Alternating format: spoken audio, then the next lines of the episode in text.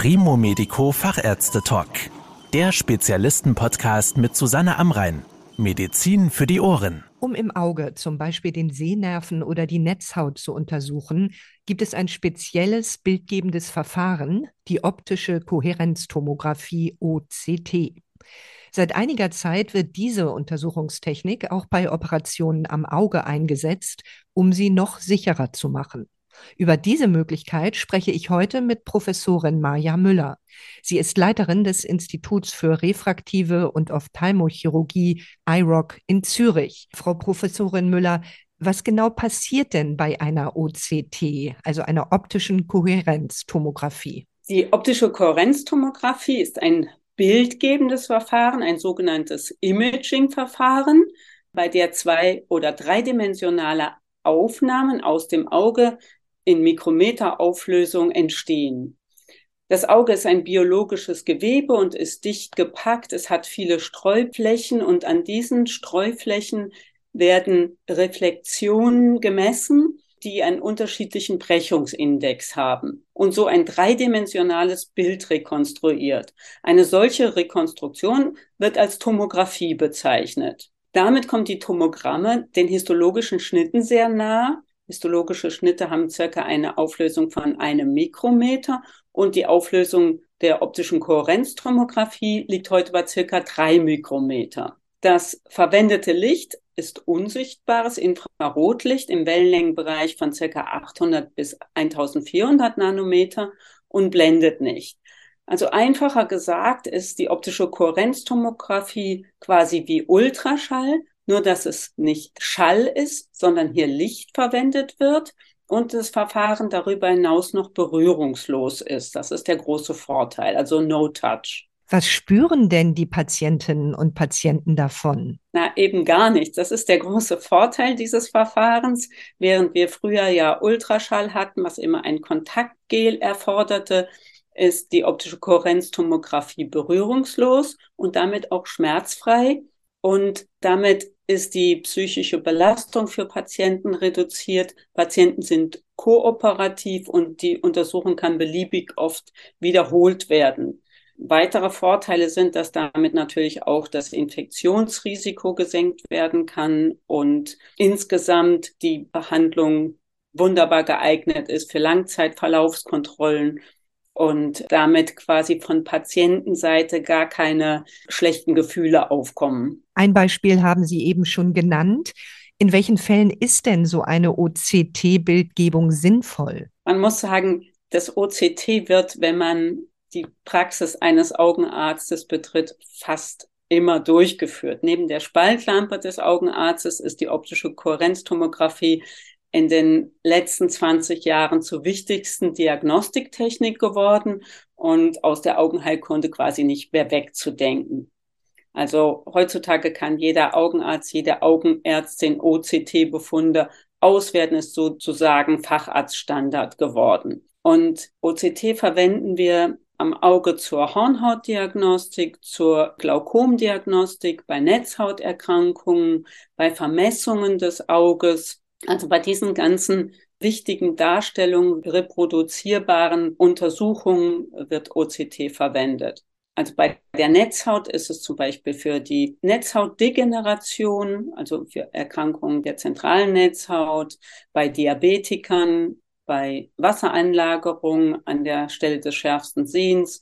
Dabei wird es verwendet oder in der Glaukomdiagnostik für die Darstellung der Nervenschichten und Verlaufskontrollen des Sehnervens. Und wie wird diese Technik nun im Operationssaal eingesetzt? Ja, das ist das Spannende. Der große Unterschied im Operationssaal halt für das intraoperative OCT ist ja die andere Ausgangssituation.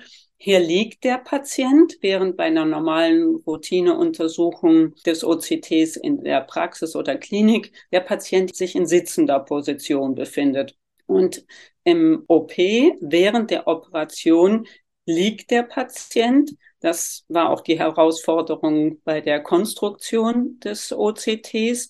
Es ist nämlich am Mikroskop eingebaut in den Strahlengang Dort ist eine Spezialbeschichtung und ähm, es hat eine zusätzliche OCT-Kamera. Das heißt, Das Bild wird über den Patient erzeugt und der Operateur oder die Operateurin kann im Mikroskopbild das OCT-Bild zuschalten oder es kann über einen externen Bildschirm sichtbar gemacht werden. Und dann wird ein Scan im Auge durchgeführt an der Stelle, die von besonderem Interesse ist. Das Stichwort Sicherheit hatte ich eingangs ja schon angesprochen. Aber was genau wird denn dadurch besser während einer Operation? Also das OCT wird dann ganz wichtig bei schwierigen OP-Situationen, bietet es eine verbesserte Visualisierung und zwar in ganz vielen Bereichen der Augenchirurgie, sowohl des Vorder- als auch des Hinterabschnittes. Es bietet besondere Hilfestellung zum Beispiel bei der Hornhautchirurgie, besonders bei den lamellären Techniken, die ganz präzise unterscheiden, wie die Hornhautlamelle im Auge liegen muss, damit es auch eine erfolgreiche Operation wird. Es spart dadurch Zeit, wenn erkannt werden kann mittels OCT, wie die Lamelle sich im Auge befindet, in welcher Position, in welcher Ausrichtung. Das ist zum Beispiel ein Beispiel für die Anwendung. Ein anderes Beispiel ist die Glaukomchirurgie. Hier lässt sich die Tiefenpräparation darstellen und die Position von Implantaten quasi verifizieren. Ein weiterer großer Indikationsbereich ist die Netzhautchirurgie an der wichtigsten Stelle im Auge der Makula, der Stelle des schärfsten Sehens. Hier gibt es verschiedene Erkrankungen, die ein hochpräzises manuelles Abziehen von Membranstrukturen verlangen. Der Operateur kennt zwar den Befund aus der präoperativen Diagnostik und muss diesen dann auf den liegenden Patienten mit Blick von oben übertragen. Also die chirurgische Erfahrung ist hier von Vorteil, aber es gibt auch schwierige Situationen, wo nicht ganz klar ist, ob die Membran oder das Häutchen, was abgezogen wird per Hand, sicher entfernt ist oder ob noch ein Teil vorhanden ist oder ob eine Lochstruktur entstanden ist. Und dies kann dann direkt gescannt werden. Das heißt, wenn ich den Befund habe, kann ich einen Befund, bevor ich Hand anlege, erstellen und dann kann ich die Struktur lösen, das Häutchen entfernen und schauen, ob es komplett entfernt ist, beziehungsweise ob noch Reste vorhanden sind. Das ist besonders dann wichtig, wenn zum Beispiel sich die Frage nach der Tamponade, nach der weiteren Füllung des Auges stellt.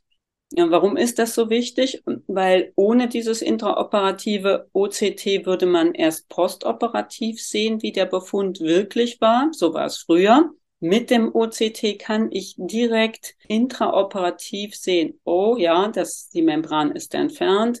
Ja, es ist ein Loch beziehungsweise kein Loch entstanden, wenn Zysten zum Beispiel aufreißen.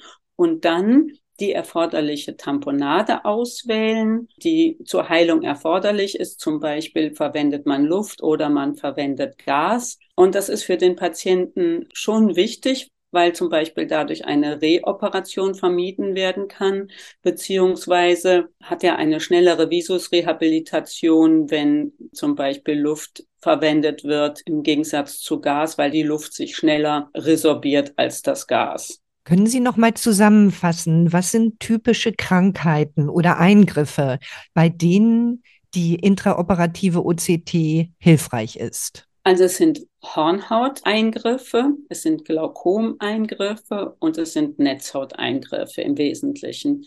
Darüber hinaus ist es so, dass es die äh, intraoperative OCT natürlich die Präzision verbessert. Es ist quasi, wenn man es zusammenfasst, wie eine Online-Kontrolle, ein direktes Feedback, was man sonst erst später sehen würde. Und es ist auch ein sagenhaftes Teaching-Tool. Wenn man zum Beispiel chirurgisch ausbildet, kann der Operateur sofort das Feedback sehen oder dem Auszubildenden wird sofort das klar, was durchgeführt wurde. Und wie verbreitet sind diese intraoperativen OCT? Kommen sie tatsächlich häufig schon zum Einsatz? Ja, wegen der hohen Anschaffungskosten des Geräts ist diese Ausstattung eher auf universitäre Einrichtungen beschränkt oder Spezialkliniken, wie wir im IROC, die die Vorteile nützen können. Es kommt auch ganz auf das operative Spektrum an, ob man schwierige Fälle oder Routinefälle dann hat. Ich selbst hatte den Vorteil, seit 2008 an diesem Thema zu arbeiten an der Uni Augenklinik in Lübeck.